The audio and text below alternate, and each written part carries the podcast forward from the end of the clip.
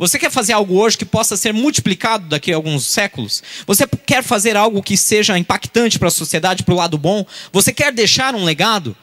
Eu estava lendo um livro, tem um livro do, do pastor Chip Sweeney. Ele, ele faz parte da, de um dos pastores lá do grupo da igreja de Atlanta. E ele me deu um livro de presente, um livro de autoria dele. E tem uma frase que ele usa o tempo todo no livro que eu achei fantástico. Pense grande, sonhe alto, comece pequeno. É bem motivacional. E vá fundo naquilo que você está fazendo. No teu sonho, no teu desejo.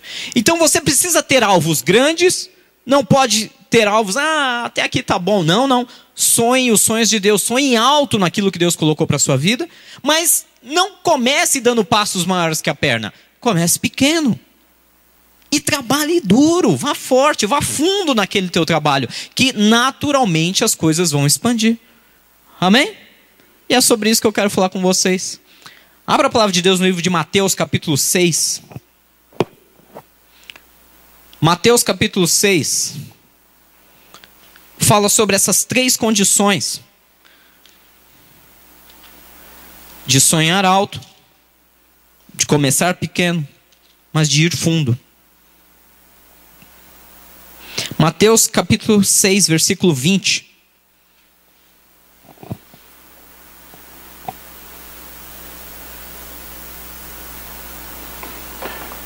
Fala sobre o tesouro no céu. Mateus 6,20 diz assim: Mas acumulem para vocês tesouros nos céus onde a traça e a ferrugem não destroem, e onde os ladrões não arrombam nem furtam. Pois onde estiver o seu tesouro, aí também estará o seu coração. Onde está o nosso tesouro? Qual é o nosso tesouro? Qual é a nossa riqueza? Alguém pode me dizer, pastor, a minha riqueza são os meus filhos, eles são o meu verdadeiro tesouro. Outros podem dizer que é a carreira. Não, o meu tesouro é a minha carreira. Eu conquistei com tanto esforço, eu, eu fiz tanto por merecê-la.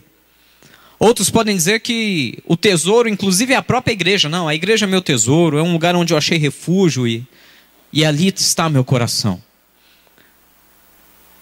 Mas o que Deus está perguntando para nós dessa manhã é justamente qual é o nosso verdadeiro tesouro. Você já parou para elencar qual é o tesouro da sua vida? Qual é o maior tesouro que você já conquistou?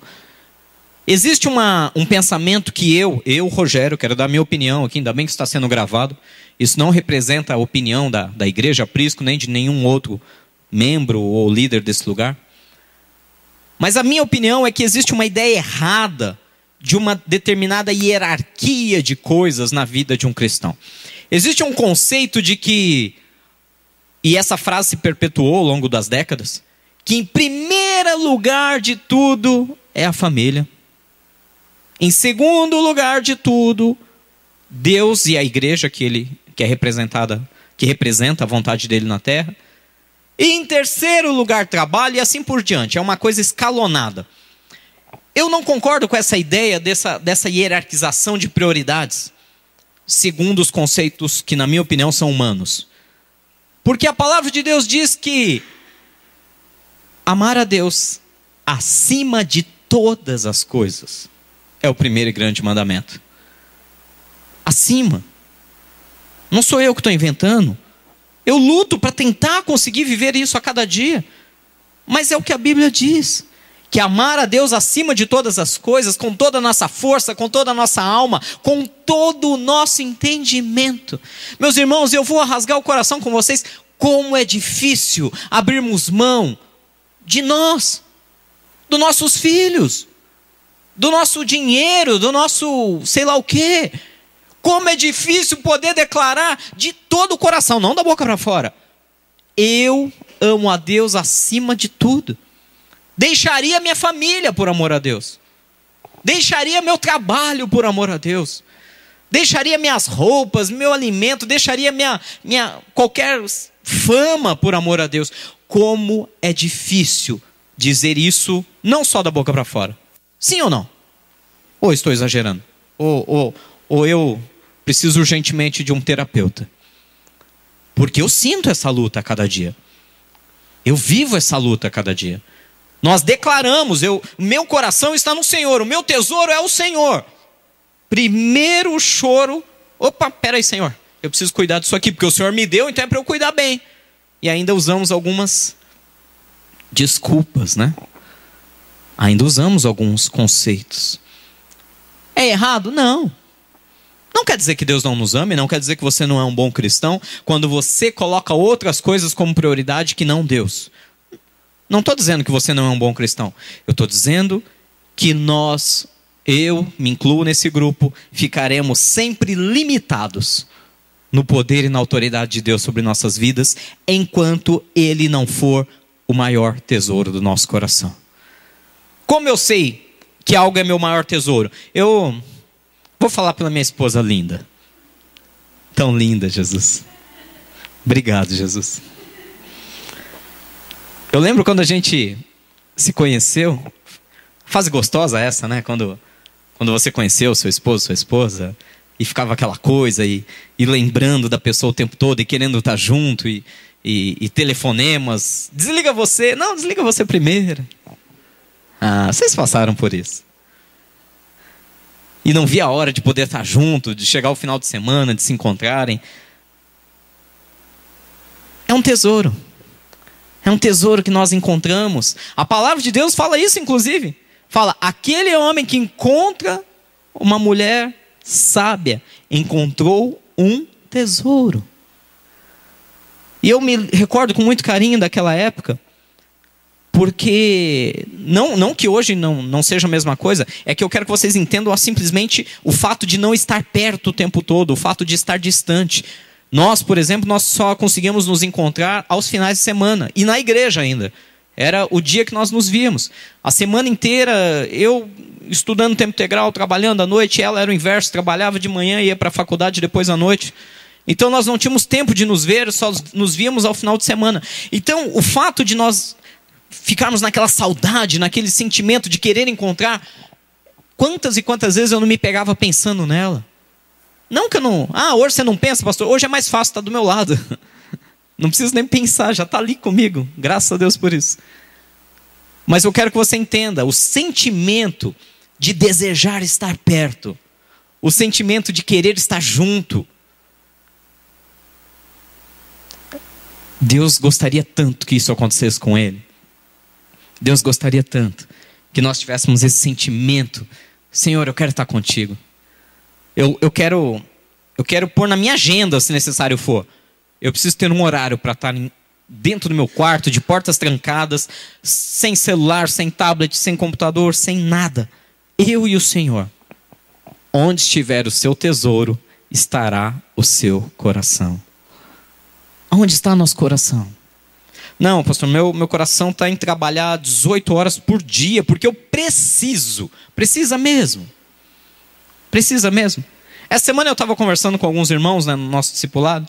Eu estava contando uma situação específica da minha vida onde eu decidi puxar o freio de mão e decidi gastar mais tempo com Deus do que mais tempo com finanças.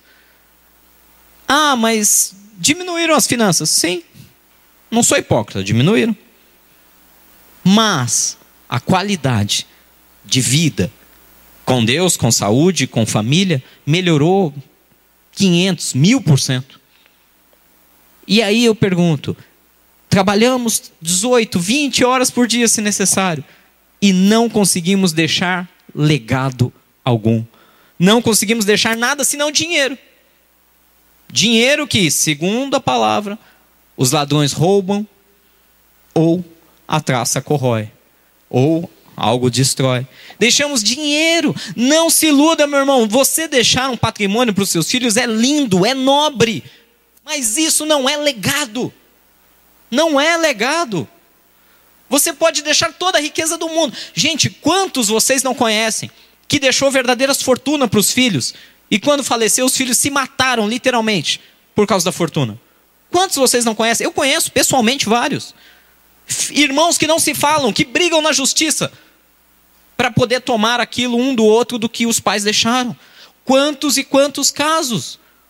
Legados não estão relacionados a dinheiro, não estão relacionados a, a, a valores.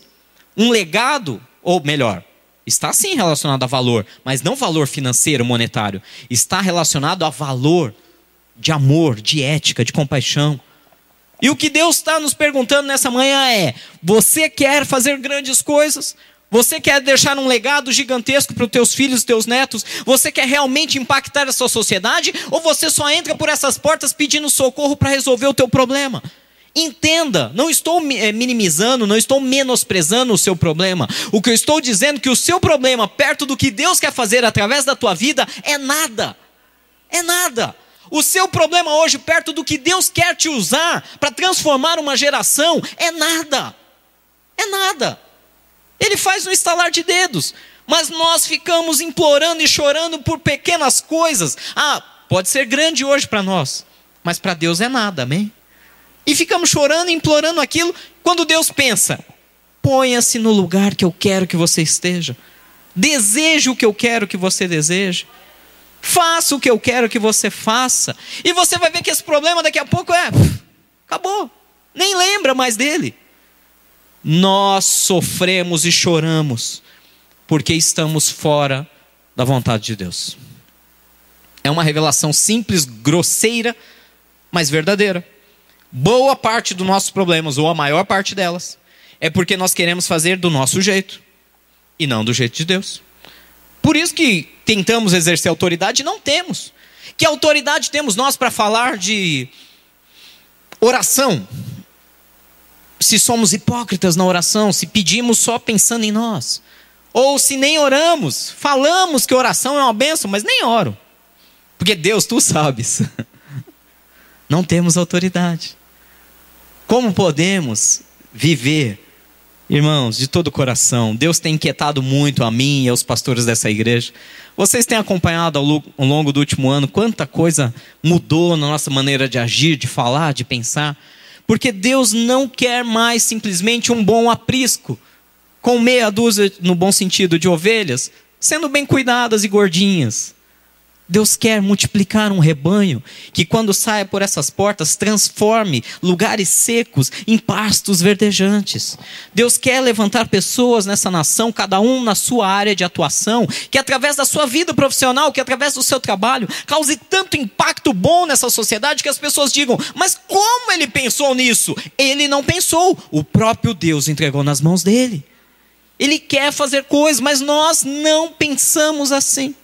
Nós não pensamos grande, como diz no, no livro do Chip, do pastor Chip. Nós ficamos limitados na nossa visão. Pastor, eu não sou um cara empreendedor para pensar grande. Deixa eu te explicar uma coisa. Isso é, isso é linguagem pura de. Uh, isso não é Bíblia agora, tá? Isso é linguagem mercadológica, vamos dizer assim. Sabe de onde surgiram os maiores transformadores do mundo? Sabe de onde surgiram? Em que hora da história? Em que momento da história? Porque os caras já nasceram com esse ímpeto, eu vou mudar o mundo. Não. Nos maiores momentos de crise da história humana, seja de guerra, seja de fome, seja de necessidades que foram, surgiram pessoas inspiradas pelo Espírito Santo de Deus que transformaram coisas. Amém? Alô? Tem alguém aí? Nos momentos mais complicados da raça humana. Pessoas que não tinham o que dar, não tinham da onde. Deus levantou pessoas assim para transformar uma geração inteira. E nós ficamos aqui, ah, mas não vai ser eu não, pastor. Eu eu tô tranquilo aqui. Como diria o pessoal, de, tô de boa. Que use o meu irmão do lado aí, ó. Ó, ó o meu irmão livre aqui, ó, disponível. Usa ele, Deus. Eu vou no vácuo. Não. Puxa para você a responsabilidade. Chama a bola para você e fala: Senhor, vem em mim. vem comigo. Usa minha vida. Me põe teus sonhos que são maiores do que os meus no meu coração. Põe os teus sonhos, Deus, dentro do meu coração. Me faça pensar grande. E aí eu vou começar aqui trabalhando pequenininho, vou começar a fazer a minha, vou, vou começar pequeno, vou dar meus primeiros passos, mas eu vou com toda a minha força, com todo o meu entendimento, com toda a minha alma no amor ao Senhor, e eu sei que alguma coisa vai acontecer. Isso é fé. Pastor Jairo terminou muito bem semana passada orando dizendo: a autoridade precisa ser exercida com fé. Lembra a passagem do, do, do centurião? Ele, ele entendeu, eu queria falar mais semana passada, não deu tempo. Ele entendeu tão bem o conceito de autoridade que ele falou: Senhor Jesus, eu sou indigno, eu não sou nada.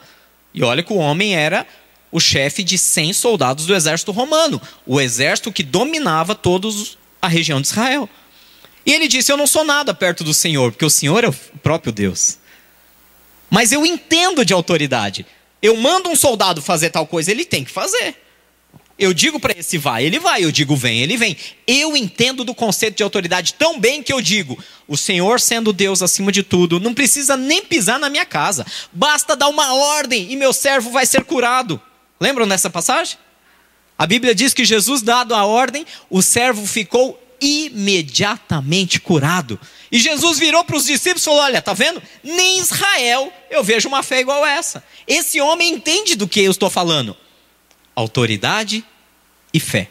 O homem entendia tão bem o conceito de autoridade que ele creu que bastava uma palavra de Jesus e tudo ia ser transformado. Nós, bons cristãos de igrejas, muitas vezes entendemos que Jesus é a autoridade suprema e que basta uma palavra dele para ser transformado, mas não cremos que vai acontecer. Não cremos. Por que não? Ah, não sei, eu acho que Deus tem mais o que fazer do que se preocupar com o meu problema.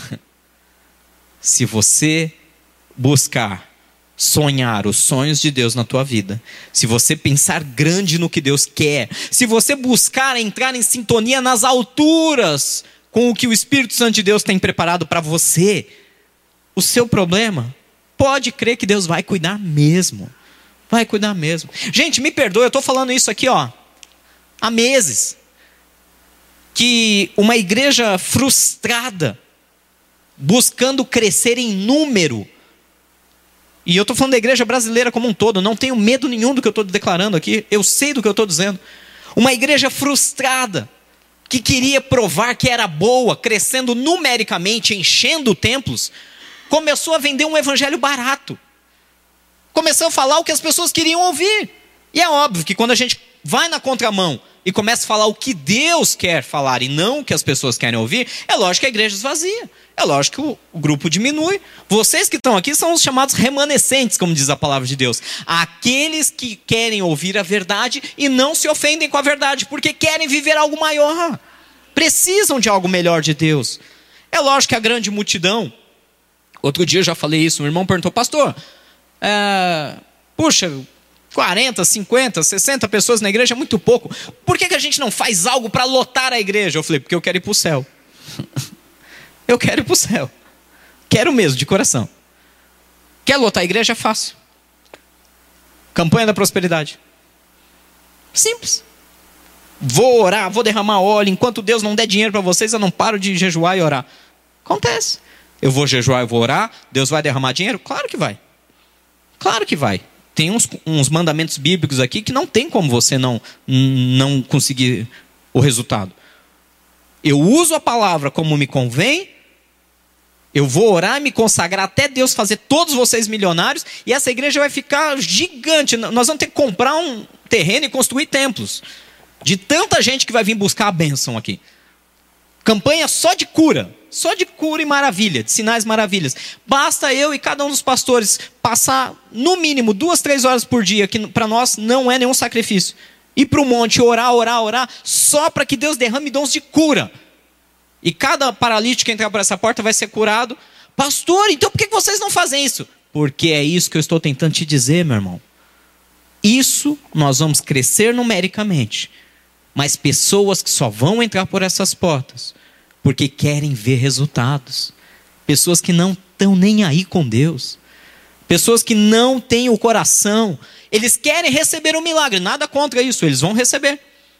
Mas na hora que você diz para esse camarada, agora que Deus te curou, levanta e sonha os sonhos de Deus e vai fazer a diferença aí fora na sociedade. Ah, não, isso é para o meu irmão, isso não é para mim. Vocês estão entendendo qual é o problema? Não existe problema em ser curado, em fazer milagres financeiros. Não tem nenhum problema nisso. O problema é que as igrejas usam a motivação errada para atrair as pessoas. Ao invés de abrir as portas e dizer, venha viver os sonhos de Deus para a sua vida, venha aprender os sonhos de Deus para a sua vida e transforme uma geração inteira. Não. As igrejas abrem a porta e digam: receba o seu milagre, receba a sua cura, receba a sua bênção. Sua, sua, sua. Não a de Deus. Está entendendo a diferença? Cuidado com o perigo de buscar o que é nosso e não o que é de Deus. Cuidado com o perigo de receber só o que satisfaz a nossa necessidade momentânea e não o que é eterno, que vai transformar vidas através de você. A palavra de Deus fala ainda em Mateus 6, versículo 33. E vocês já conhecem de cor, porque eu estou sempre citando esse versículo. Que você deve buscar em primeiro lugar o reino de Deus e a sua justiça. E todas as demais coisas serão acrescentadas. Pastor, você está indo na contramão, está atrasando a minha bênção. Eu vou para outra igreja que lá minha bênção vem mais rápida. Verdade, irmão. Verdade. A sua bênção em outra igreja vai vir mais rápido. Não tenho medo de falar isso aqui, não. Sua bênção vem mais rápido em outro tipo de igreja do que essa. Por isso, alguns saíram e foram buscar a própria bênção mais rapidamente em outras igrejas. Nenhum problema com isso. Abençoo e fico feliz por eles alcançarem as bênçãos deles. O problema é que eu quero cumprir essa palavra, nem que eu faça isso sozinho. Eu quero cumprir essa palavra. Que eu vou buscar primeiro o reino de Deus e, como consequência disso, nenhum mal poderá resistir na minha vida. Dá mais trabalho? Dá. Dá. Dá mais trabalho demora mais. Por quê? Porque ao invés de buscar um resultado rápido para você e depois virar as costas e Deus que se vire, você entra num nível de comprometimento com Deus, com a igreja, com os seus irmãos, e como consequência isso leva tempo, dá trabalho, gera, você precisa de esforço para isso, e como uma consequência natural, você entra em outro nível espiritual, a tal ponto de qualquer coisa, qualquer necessidade, doença, financeira, seja o que for, qualquer probleminha que você tiver, você simplesmente vira Deus. Estou aqui ocupado, sonhando o teu sonho, isso aqui está me atrapalhando. E Deus fala: tá bom, já entendi, pode deixar que eu resolvo para você. Só que as pessoas têm dificuldade de entender isso. Geração imediatista. Quando eu busco o resultado da minha bênção, Deus me abençoe, amém. Daqui a alguns meses. Deixa eu contar uma história meio, meio drástica para vocês. Hoje eu estou empolgado. Eu não sei se vocês sabem, mas eu já. Eu, eu fui um, um devoto, sei lá se essa é a palavra. Um devoto muito dedicado a outra religião, vamos dizer assim. Eu não gosto de usar essa coisa de religiões, mas. Uh, eu nasci, os meus pais eles eram líderes de um centro uh, umbandista, né, um centro de umbanda. E eu nasci nesse centro de Umbanda, eu cresci nesse centro de Umbanda. E, e por muitos e muitos anos eu pratiquei a Umbanda junto com os meus pais. E sabe uma coisa interessante que eu via? Uh, uma coisa que talvez as igrejas evangélicas copiaram do centro de Umbanda. O camarada chegava lá, virava para minha mãe, para meu pai: Olha, eu preciso de tal coisa. Aí ia lá, se consultava lá o, o espírito maligno, o demônio. E o demônio dava um preço. Olha, você faz, você mata um bode, um cabrito, um, mais não sei quantas velas, champanhe, pinga, cachaça, bababá. Ele dava um preço. Vem aqui, paga esse preço e vai resolver o problema. Aí você me pergunta, pastor, resolvia? Claro. Ô meu amigo, mundo espiritual. Plantou, colheu. O cara chegava lá, pagava lá pelo, pelo trabalho, pela macumba. Em poucos dias o problema dele estava solucionado. Oh, pastor, está dizendo que o demônio resolve problemas? Claro. Ele colocou o problema, ele tira, é dele. Ele pode pôr e tirar, ele que faz. Só que passava um mês, o problema voltava, porque o demônio de novo. Ele é esperto, ele está ganhando para isso.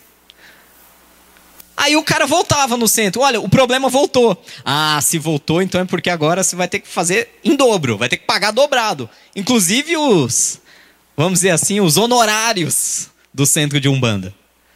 E o cara pagava dobrado.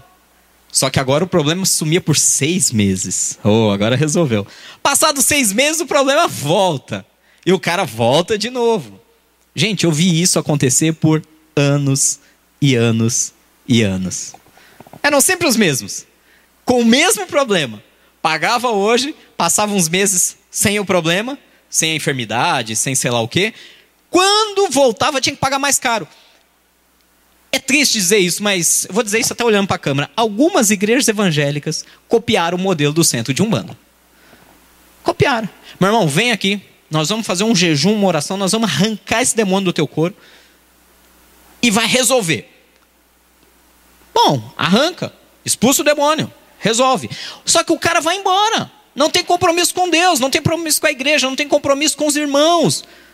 Aí daqui seis meses o demônio volta, porque a Bíblia diz que o demônio sai, dá uma volta, e quando ele vem e encontra a casa adornada, limpa e vazia, ele vem e traz sete piores. A Bíblia diz ou não diz?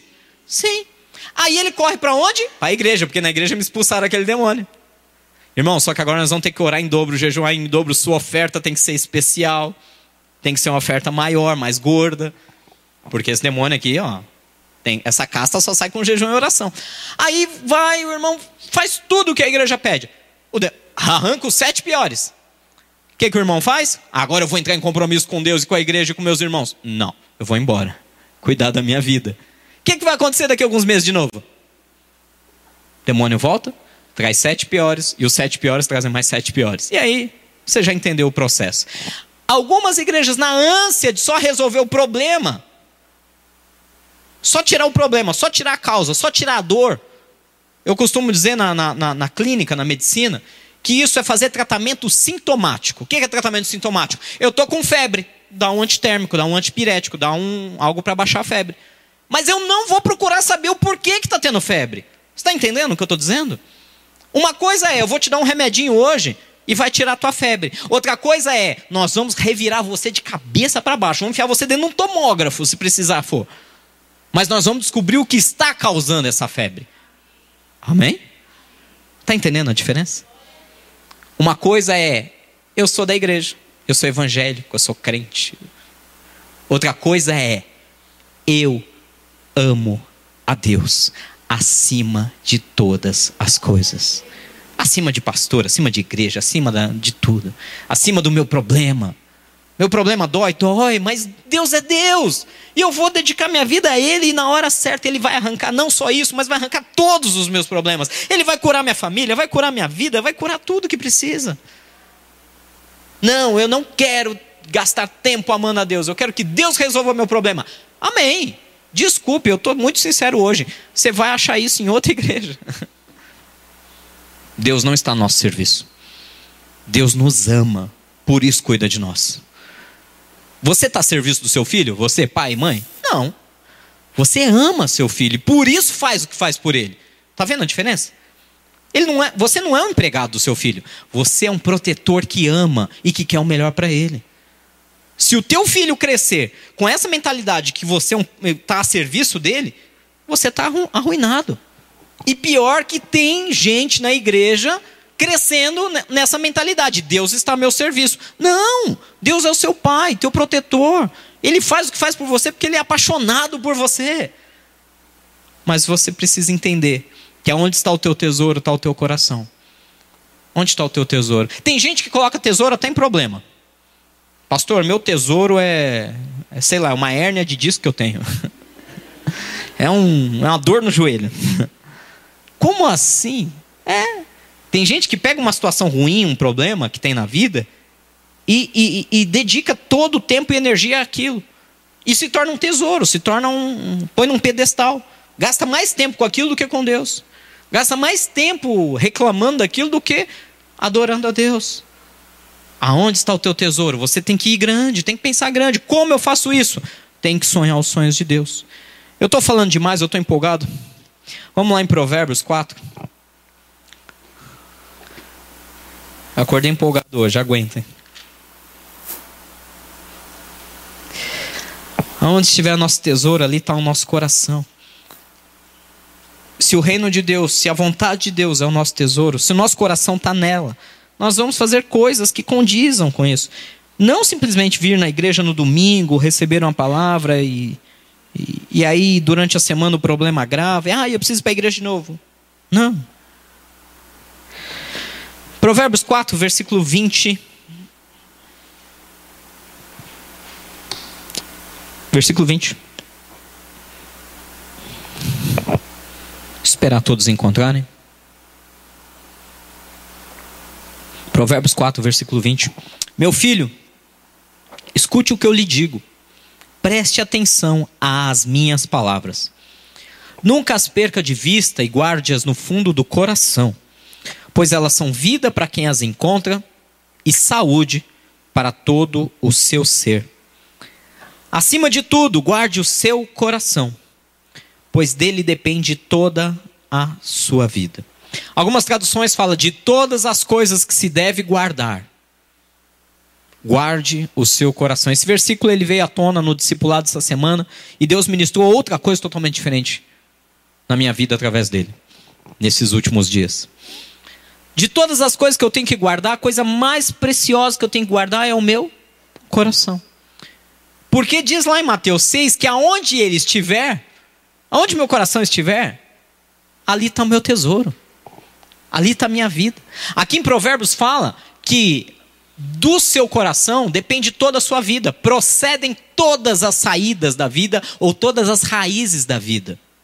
Seu casamento depende do seu coração. Não do da sua esposa, do seu esposo. É do seu. É do seu. Ah, mas é que ela, você não conhece. E o seu? E a sua responsabilidade? Como está o seu coração? Sua vida espiritual, desculpe, não depende da igreja que você frequenta.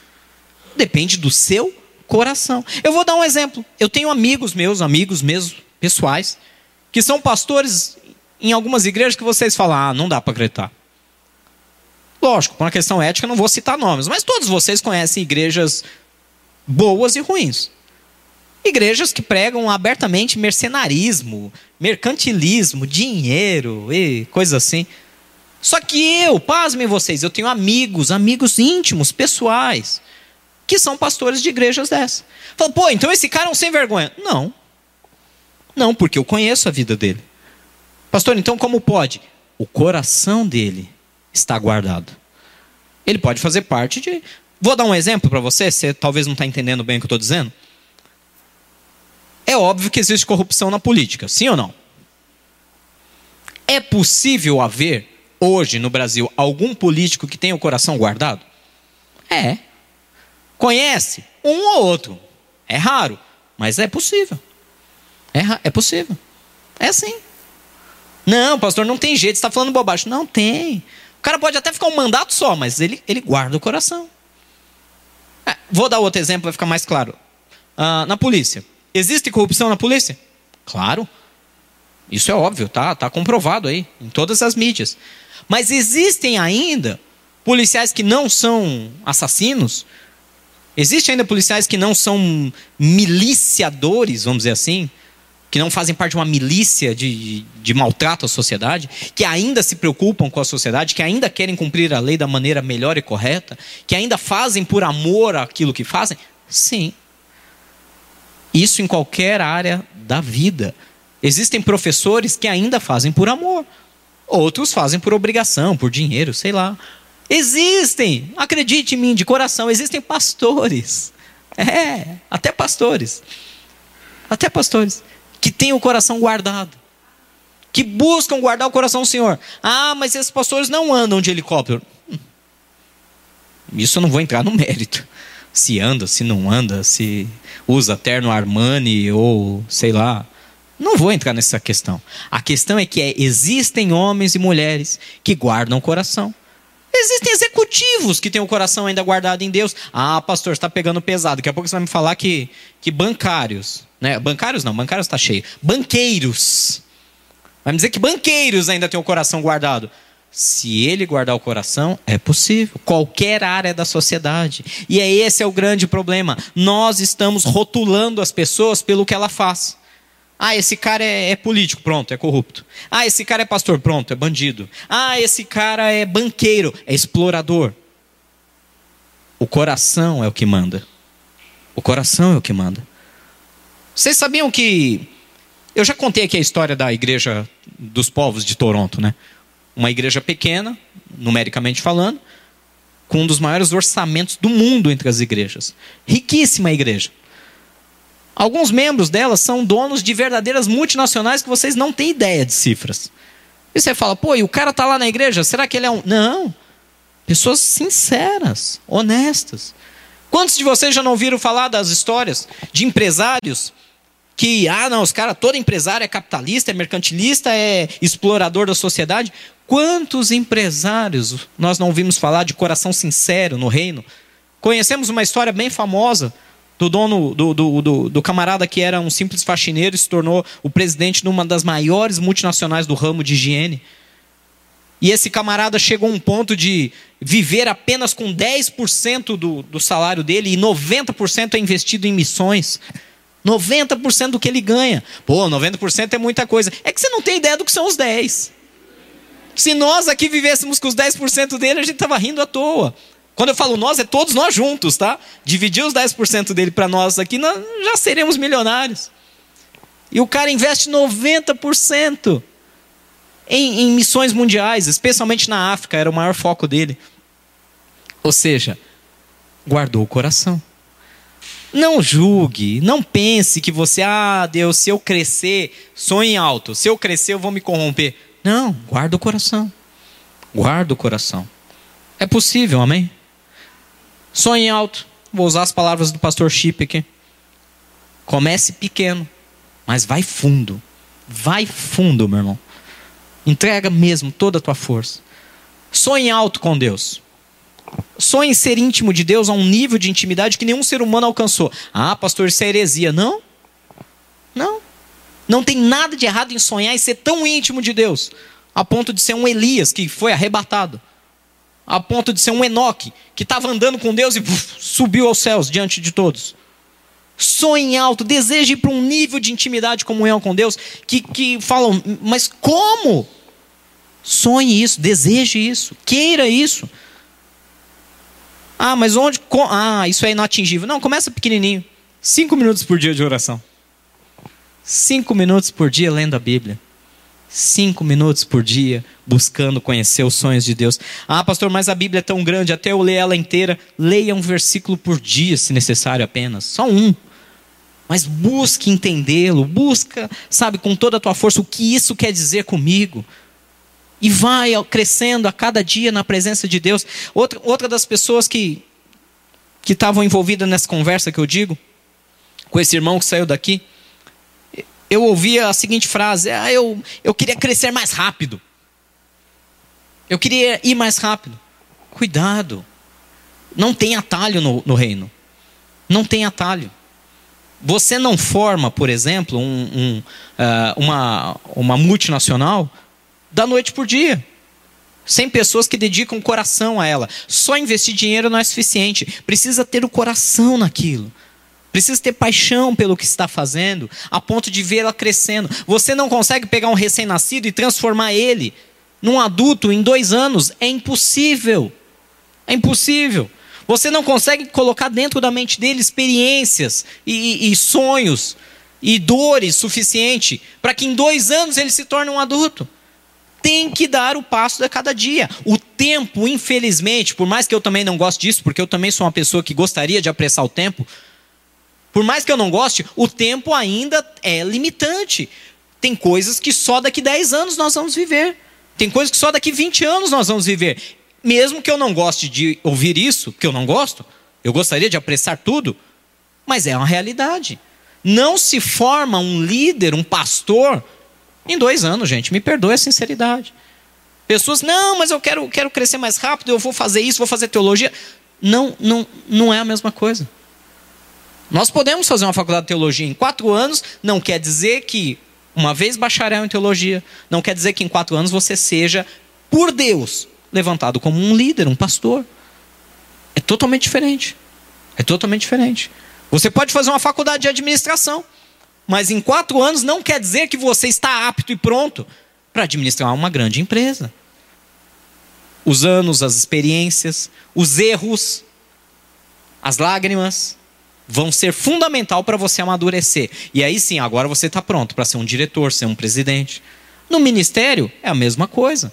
Os anos são fundamentais. Lógico, você pode acelerar, você pode ser um autodidata, você pode correr contra o tempo e conseguir agilizar isso, mas não se consegue levantar um líder de sucesso dentro do evangelho em dois anos. Isso não existe.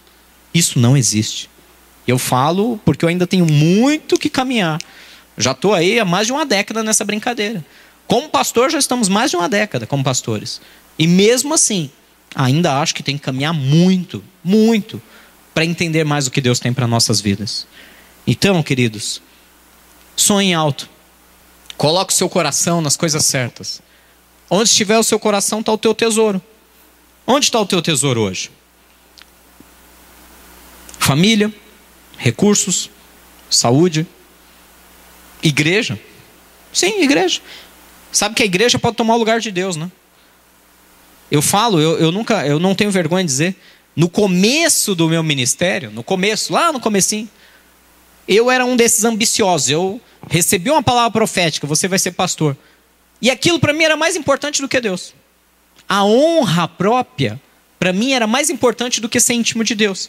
E eu, na ânsia de apressar o tempo, eu cometi erros absurdos. Absurdos.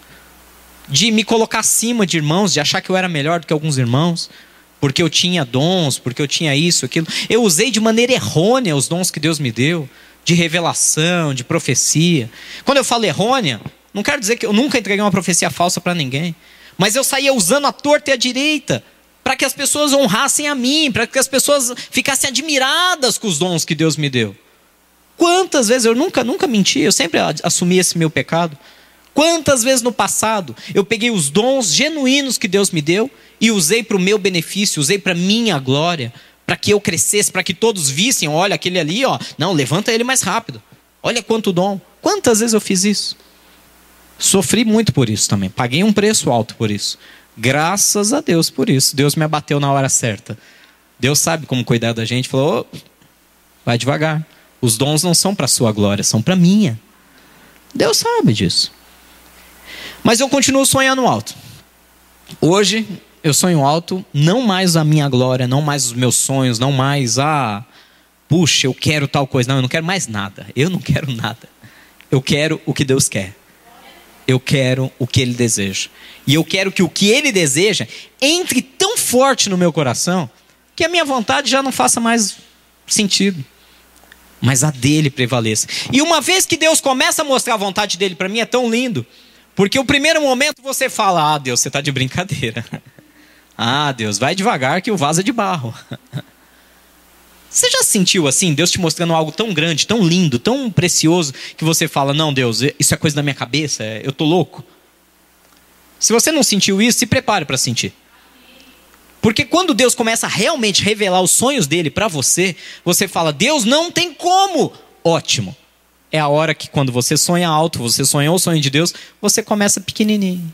Você dá um passo de cada vez. Passo de cada vez. Você já imaginou? Aqui, eu sei que tem muitos que têm, têm negócio próprio, têm uma empresa própria. Você já imaginou o teu negócio virando hoje uma rede de franquias? Hã? Pastor, eu mal estou sustentando o meu, está difícil pagar o aluguel. Você já imaginou o teu negócio hoje virando uma rede com mais de 200 franquias só no estado de São Paulo? Uau! Já imaginou isso? Não? Por que não? E se for o sonho de Deus? Você não sabe? Você já orou para perguntar? Você já viu se Deus quer isso para você? 200 franquias não é nada. Quantas cidades tem o estado de São Paulo? Tem mais de 200, não tem? Não sei, eu não tenho ideia de geografia, eu sou péssimo. Mais de 500 cidades? Moleza 200 franquias. Moleza. Se a gente for colocar uma por cidade, então, aí pega umas 500. Estado de São Paulo, hein? Não estou nem falando de outros estados. Estou nem falando de outros países. Opa, pastor, você está ficando pirado, tô comecei a sonhar o sonho de Deus, meu irmão. Já imaginou aprisco? Hã? Já imaginou? Vamos, vamos falar agora de outro, outro lado. Não é franquia, mas é o reino de Deus levando esse tipo de visão. Bom, se tem 500 cidades no estado de São Paulo, vamos, vamos chutar baixo. Já imaginou Deus falando? 200 igrejas só no estado de São Paulo? Mas não é igreja no sentido ruim da palavra, de ah, mais uma porta aberta, mais uma conta para pagar. Não. Trazendo as pessoas para uma nova visão, para sonhar os sonhos de Deus, para viver os sonhos de Deus, para expandir o reino de Deus. E não é para pôr dinheiro no bolso de pastor nenhum. É para transformar esse mundo que a gente vive, para trazer o reino de Deus à tona. Gente, não tem nada de absurdo. Eu falar, ah, já imaginou Deus mandar. É que Deus não falou isso, tá? Eu estou só deixando claro. Eu estou só especulando. Deus nunca falou comigo sobre 200 igrejas, nada disso. Mas e se Deus falar um dia? Ah, 200 igrejas é muita coisa. Será? Será mesmo? E se for a vontade dele? E se ele quer usar a nossa vida para colocar uma, uma igreja em cada cidade da região, cada estado do país? Uma igreja só por ser mais uma aí não, não serve, porque já está cheio de igreja. Igreja, graças a Deus, tem bastante, ainda bem por isso. Igreja para todo tipo de gente e gosto. A questão é: e se Deus quer pegar essa ideia, essa mensagem de transformar sociedade que Ele está colocando no nosso coração e quer espalhar isso? Vai ter que usar a gente? Amém? Vai ter que usar você. Vai ter que usar você. Eu sozinho não faço nada. Eu sou. Olha o meu tamanho. Não tem nem tamanho para querer fazer muita coisa. Não tem nem tamanho para isso. Vai ter que usar nossas vidas. Não sei. Não sei. Eu estou orando, algumas coisas Deus já está revelando. Aí você fala, poxa, eu acho que não. Não, por que não? Deus pode pegar o teu negócio, a tua empresa e expandir em franquias. Pode. Pode levantar, ou em vez de franquia, pode te trazer condições de expandir sem franquear, sem que, que você mesmo assuma 5, 6, 7, 8 unidades. Não sei. Não sei onde Deus quer te levar. O que você não pode, com todo respeito, meu irmão, e porque eu te amo, eu estou falando isso de coração, que você não pode mais entrar por essa porta falando, Deus, resolve esse problema para mim. Isso é tão pouco. Isso é tão pouco. Isso é tão pouco, é sério. Muda a postura, entra pela porta e fala, Deus, sabe esse probleminha aqui? Ah, vou deixar ele parado aqui na porta um pouquinho. Porque perto do que o Senhor quer fazer através da minha vida, ele, ele não merece nem entrar pela porta da igreja. Ele vai ficar aí fora. Eu vou entrar. Eu quero que o Senhor revele o seu sonho para mim. Eu quero que o Senhor me mostre o que o Senhor quer para minha vida. E aí, quando eu voltar, se o problema estiver lá ainda, ele que corra atrás de mim, porque eu não tenho tempo para ele. Porque eu vou focar e vou buscar os seus sonhos para minha vida. E se o problema tiver perna para correr tudo isso atrás de mim, ele vai ter um problema maior que é o Senhor destruindo com ele. É uma mudança de visão, é uma mudança de postura. Volto a dizer e não tenho medo do que eu estou dizendo.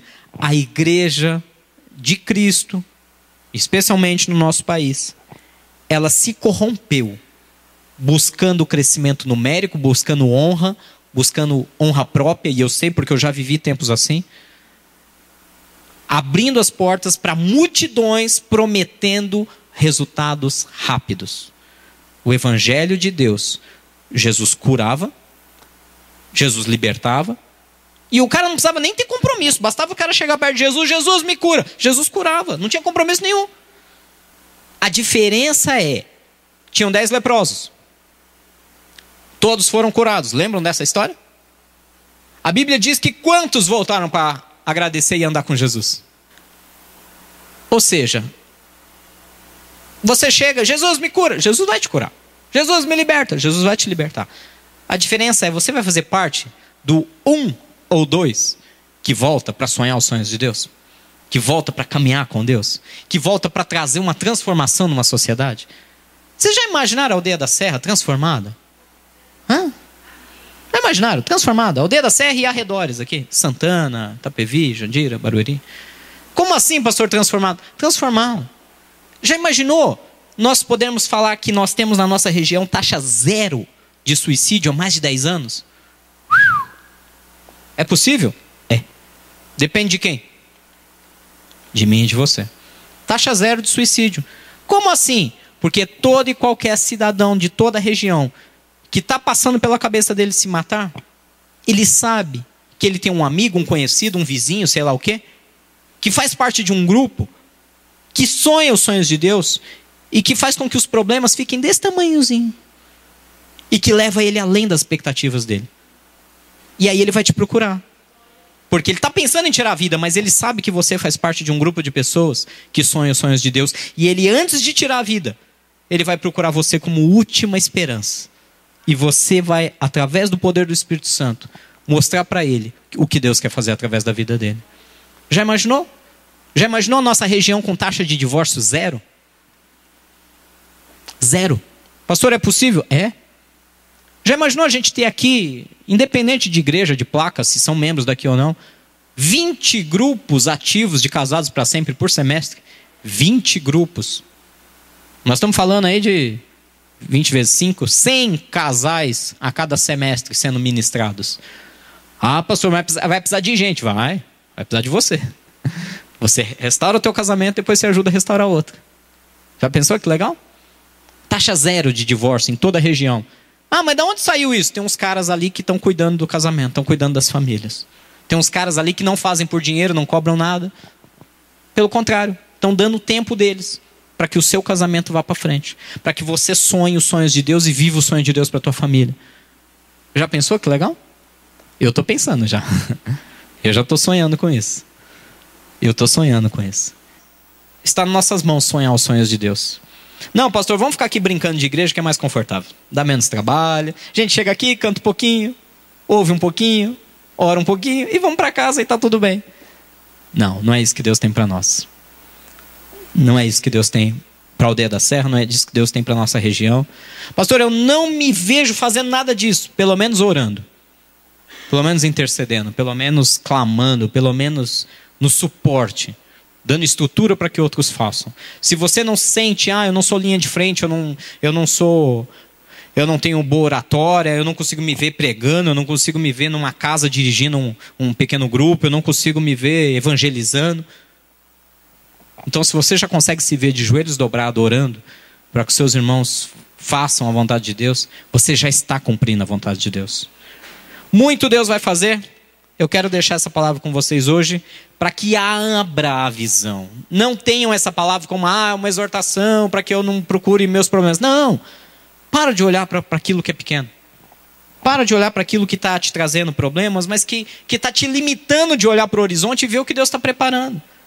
É a mesma história. Eu estou aqui, eu estou tropeçando numa pedra, eu estou dando valor para ela, e, e eu estou cansado, e eu vou desistir da caminhada, porque essa pedra aqui já está machucando meus pés. Só que, se você levantar a cabeça, você vai ver que falta 50 metros para entrar no grande sonho de Deus para a tua vida. Levanta um pouco a tua visão, levanta um pouco os teus olhos. Olha para aquilo que Deus está colocando no teu coração. Não se acovarde. Não se acovarde com pouco, com pequeno. E eu não estou falando só de dinheiro, família, igreja. Sonhe o maior sonho de Deus. Onde estiver o seu coração, está o teu tesouro. Guarda ele. Guarda o teu coração com toda a tua força, mas guarda ele nos sonhos de Deus. Amém?